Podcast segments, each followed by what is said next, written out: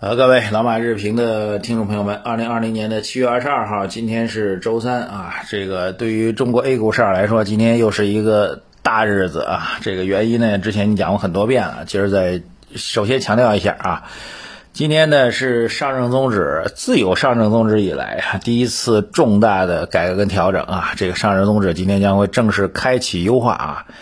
三个点啊，第一个点呢，新股除了这个超级大盘股之外啊，通通一年之后纳入指数啊。第二个呢，就是 ST 垃圾公司通通从指数当中剔除出去，这就是指数当中的一个比较明确的优胜劣汰啊。第三个呢，就是这个科创板啊，这个指数科创板的主要的龙头品种也将会纳入到这个指数当中去啊。三点变化。呃，昨天呢，就围绕上证指数这改革的各种说法，这个有人说，如果去倒推一下，重新测算一下，那现在上证综指，呃，如果从头就这样算的话啊，那么现在应该在四千点，呃，很多人都炸了，说是不是今天指数直接从三千多点蹦到四千点啊？不可能的啊，它是一个平滑过渡啊，这个。肯定是有一个平滑过渡的，不会有那么大的变化。唯一需要观察的就是未来上证指数的这个真正落实下来的权重会是怎么样一个变化。我觉得嗯，肯定不会那么快啊。但是这是一个历史性的重大变化。我之前在节目当中也多次提到过哈，这次上证综指的改革绝对不只是一个交易所要干的事情啊，一定是。很高很高的高层高度重视资本市场的一种表达啊，这点其实远比指数本身 指数本身的调整的技术性变化要更重要啊。再提示一下，第二个今天科技板块啊，这个怎么去预测完全不知道啊。科创板首批二十五家解禁，解禁的市值呢接近两千亿啊，这个显然会有一大批的小飞会要出来还会要卖出来。估值太高了，还憋了这么长时间了，还老早都是可能都是这个 A 轮、B 轮、C 轮 这个进来的资金已经捆了很多年了，终于可以变现了。那所以今天泡盘肯定很大啊。但另一方面呢，大家可以去看一下最近的科技板块啊，特别以芯片为代表的科技板块，其实已经率先啊先跌为敬了啊，已经已经出现调整。所以会不会这个真正到了解禁的日子反而不跌反涨呢？说句实在话，根本就猜不出来，我也没那本事猜出来。但是我觉得两点很重要啊，第一点就是科创板维持高估值，这是一个历史的必然啊，整体高估值来带动科技板块的财富效应，来带动科技板块的投资回报啊，这是这个战略定位，我觉得这是一个大概率事件啊。第二个其实也很简单，那些抛售出来的资金，除了部分个人资金之外，大多数是机构资金啊，就是从这个之前的 VC、PE、A A 轮、B 轮、C 轮就进来一些资金，很多都是机构资金。他们的职业就是做科创投资的，所以简单来说，他们出来之后还会再进去，就是二级市场真的变现了。变现完之后呢，他资金比如从啊，打比方从当年投的一个亿啊，变成了十个亿啊，赚了很多啊。这十个亿拿出来，他们可能会有一些分红给到，呃，给到自己的 LP，给到自己的管理人，对吧？但是绝大部分资金呢，干嘛呢？还会再去投下一个科技企业啊。最终这些资金呢，还是在科技企业投资当中不断的在做循环。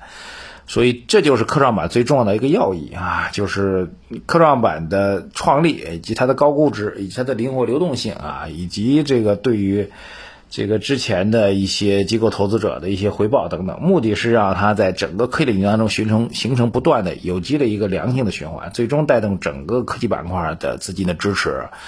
呃，企业的成长，还有投资机构的回报，这点我觉得很重要。至于今天涨或者跌，不预测啊，没有意义啊。那最终呢，会帮助科创板寻找到自己所谓的一个合理估值吧？好吧，两个带过啊，这是首先今天是大日子的含义啊。但另一方面呢，昨天其实有个更重要的事情，就是召开了非常高层级的企业座谈会啊。这个具体内容各位都已经看到了，昨天不断的在刷屏啊。这个我记得好像是。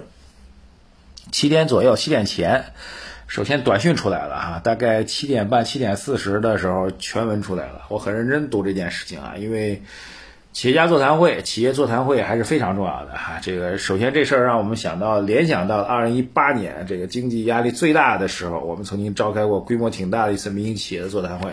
在那次座谈会当中，关于民营企业在中国的市场经济的地位啊，以及这个中央高层的关注等等，非常非常重要啊。也就从那个时间节点开始，我们是讲到的，那就是中国上一轮啊，中国资本市场上一轮调整的一个政策底的进一步确认啊。这个各位还有印象吧？刚才给大家提过政策底，呃，这个市场底啊，然后宏观底、微观底等等。那现在来看呢，基本上就是政策底、市场底、宏观底都已经确认了哈。如果回到我们那一轮大的判断来讲，现在是等待着这个微观底，就企业效益底的一个止跌企升啊，企企稳啊。这其实也就这样的整个逻辑啊。好长时间没提这茬了，因为实际上已经过去。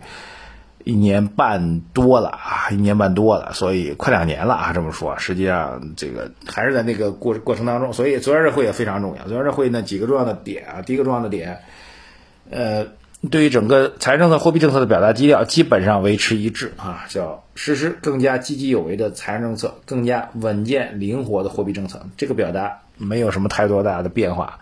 跟从两会开始就是一个这样的基调哈，当然最近一段时间呢，央行的关于这个财政的货币政策表达方式略有点变化变化，这是让大家比较担心的一点。但至少从昨天的大会当中，我们最高的领导层面面对企业给出的表达没有什么太多变化哈，这个所以。这可能意味着啊，或者说可能意味着市场比较担心的宽松货币政策快速退出的这种担忧啊，并不成立。我觉得这是第一个重要的点啊。当然，还最终还需要等待着，呃，今天的呃最近几天吧，这个半年度的政治局会议来确定啊。首先呢，对市场来说，这形成了一个比较好的一个市场的一个反馈。第二核心点呢，就是这次会议当中特别强调的，大力推进这个科技创新，加快关键核心技术的攻关。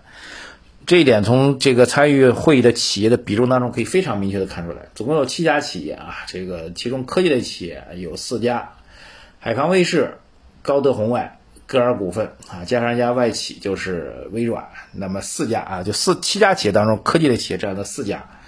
此外呢，中化可能代表了周期性的企业啊，然后松下代表了传统的这个制造业企业。还有一家叫做平海饭店啊，这这公司好像是上海的，但是我好像毫无印象啊。平海饭店可能带应了，带动了这个服务业当中受到疫情影响比较严重的一些企业吧。所以七家企业当中，四家抱团科技啊，一家一家这个国企周期，一家这个家电制造，一家这个饭海饭店经营企业。所以还是比较明确的一个逻辑，就是科技创新的企业的比重是非常非常之大。由此可见，这科技创新这事儿啊，是多么多么的受到中央的一个重视啊！